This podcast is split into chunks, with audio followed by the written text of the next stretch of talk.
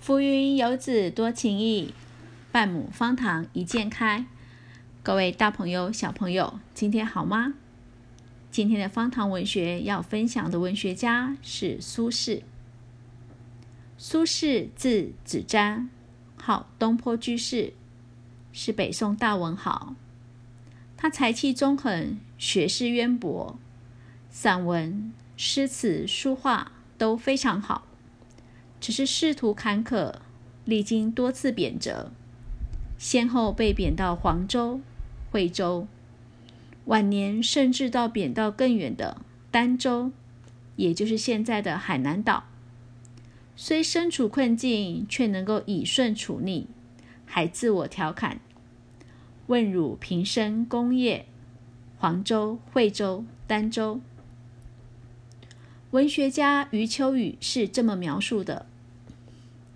我非常喜欢读林语堂先生的《苏东坡传》，前后读过多少遍都记不清了。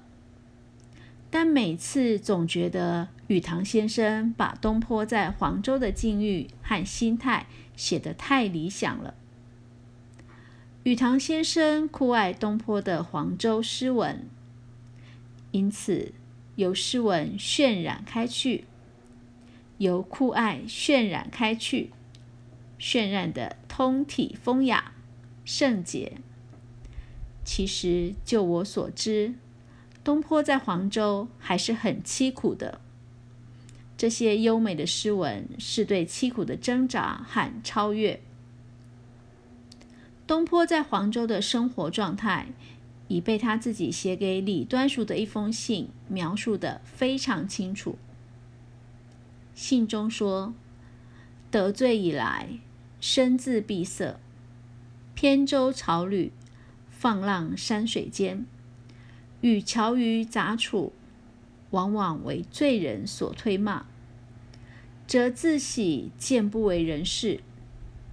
平生亲友无一字见及，有书与之亦不答，自数机免矣。”什么意思呢？他说的是，自从我获罪以来到现在，大部分活动范围大概就只有在贬谪这地方境内小小范围。我也努力的封闭我自己，常常穿着草鞋，驾着一叶扁舟，放浪形骸于山水之间，与乡野的樵夫渔民一起。常常在路上碰见了醉汉，被他推挤着、诟骂着，生活倒也是自由自在。每遇到这种状况，我就很高兴。那个曾经名满天下的苏轼，渐渐的不被人认识了。我的亲友们知道我获罪被贬的状况，没有只字片语寄给我，即便是我写信给他们。他们也不敢回复，大多是暗自庆幸着没有受到我的连累吧。我初读这段话时十分震动，因为谁都知道东坡这是个鼎鼎大名的爱朋友的人，他有非常非常多的朋友，日复一日的应酬，连篇累牍的唱和，几乎成了他生活的基本内容。他一半是为朋友们活着，但是，一旦出了事，朋友们不仅不来信，而且也不回信了。他们虽然都知道东坡是有冤屈的，现在事情大抵也已经过去，却仍然不愿意写一两句，哪怕是问候起居的安慰语。东坡那一封封用美妙绝伦、光照中国书法史的笔墨写成的信，千辛万苦的从黄州带出去，却换不回一丁点友谊的信息。我相信这些朋友都不是坏人，但正因为他们不是坏人，更让我深深的叹息。总而言之，原来的世界。已在身边轰然消失，于是，一代名人也就混迹于樵夫渔民之间，不被人认识。本来这可以换来轻松的，但是他又觉得远处仍有无数双眼睛注视着自己。他暂时还感觉不到这个世界对自己的诗文仍有极温暖的回应，只能在寂寞中惶恐。即便这封无关红纸的信，他也特别注明不要给别人看。日常生活在家人接来之前，大多是白天睡觉，晚上一个人出去溜达。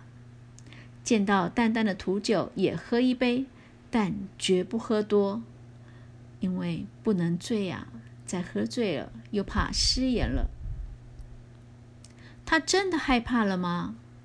也是，也不是。他怕的是麻烦，但是他绝不怕大义凛然的为道义、为百姓，甚至为朝廷、为皇帝捐躯。他经过乌台诗案，已经明白。一个人蒙受了诬陷，即便是死，也死不出一个道理来。你找不到慷慨陈词的目标，你抓不住从容赴死的理由。你想做个义无反顾的英雄，不知怎么一来把你打扮成了小丑。你想做个坚贞不屈的烈士，闹来闹去却成了一个深深忏悔的俘虏。无法洗刷，无处辩解，更不知如何来提出自己的抗议，发表自己的宣言。这是一种真正精神上的孤独。对于一个文化人，没有比这个更痛苦了。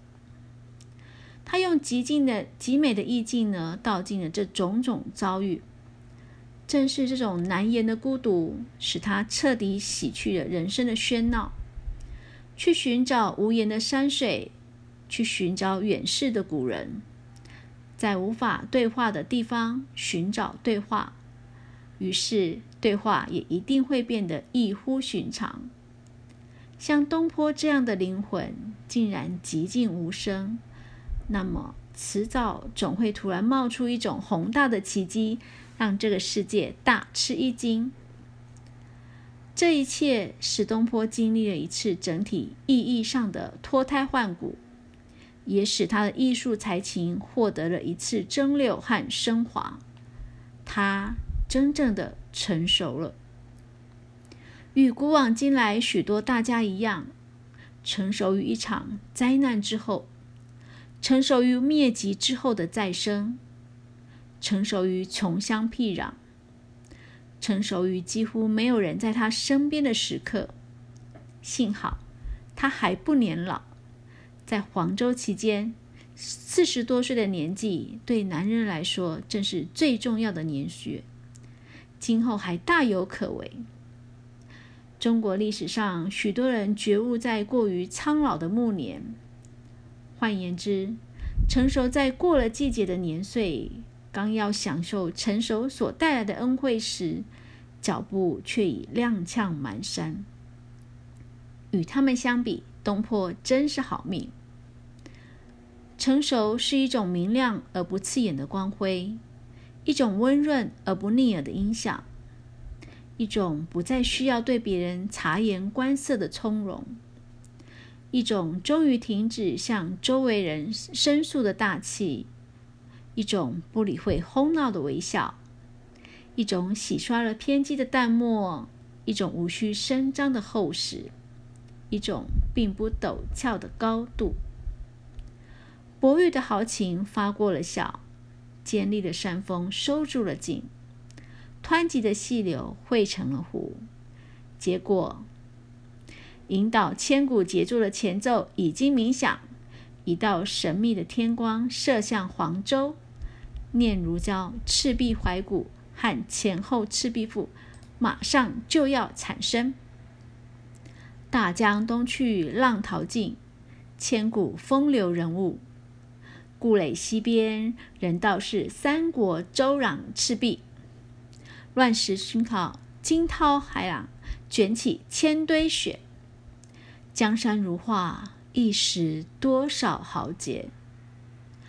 遥想公瑾当年小乔出嫁了，雄姿焕发，羽扇纶巾，谈笑间，樯橹灰飞烟灭。故国神游，多情应笑我早生花发。人生如梦，一尊还酹江月。今天的方糖文学就分享到这，祝你有个美好的一天。